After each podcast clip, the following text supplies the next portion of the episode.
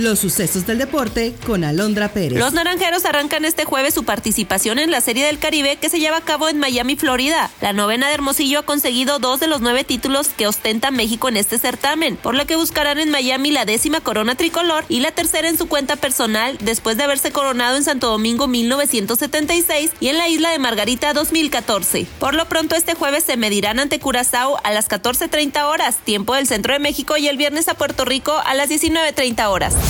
Unas 300.000 personas podrán asistir a la ceremonia de apertura de los Juegos Olímpicos de París, según las autoridades francesas. La máxima fiesta deportiva mundial arrancará el 26 de julio en el río Sena, siendo la primera ocasión en la que una ceremonia de apertura olímpica se celebra fuera del estadio habitual. Los deportistas serán conducidos por el corazón de la capital francesa en barcos por el Sena en una ruta de 6 kilómetros. Las dos orillas del río estarán llenas de espectadores. Se contempla que hasta 100.000 personas con boleto de pago estarían en la ribera y más de 220.000 personas con entrada gratuita en las orillas río arriba. Los organizadores habían contemplado en un principio que unos 600 mil espectadores podrían ver la ceremonia.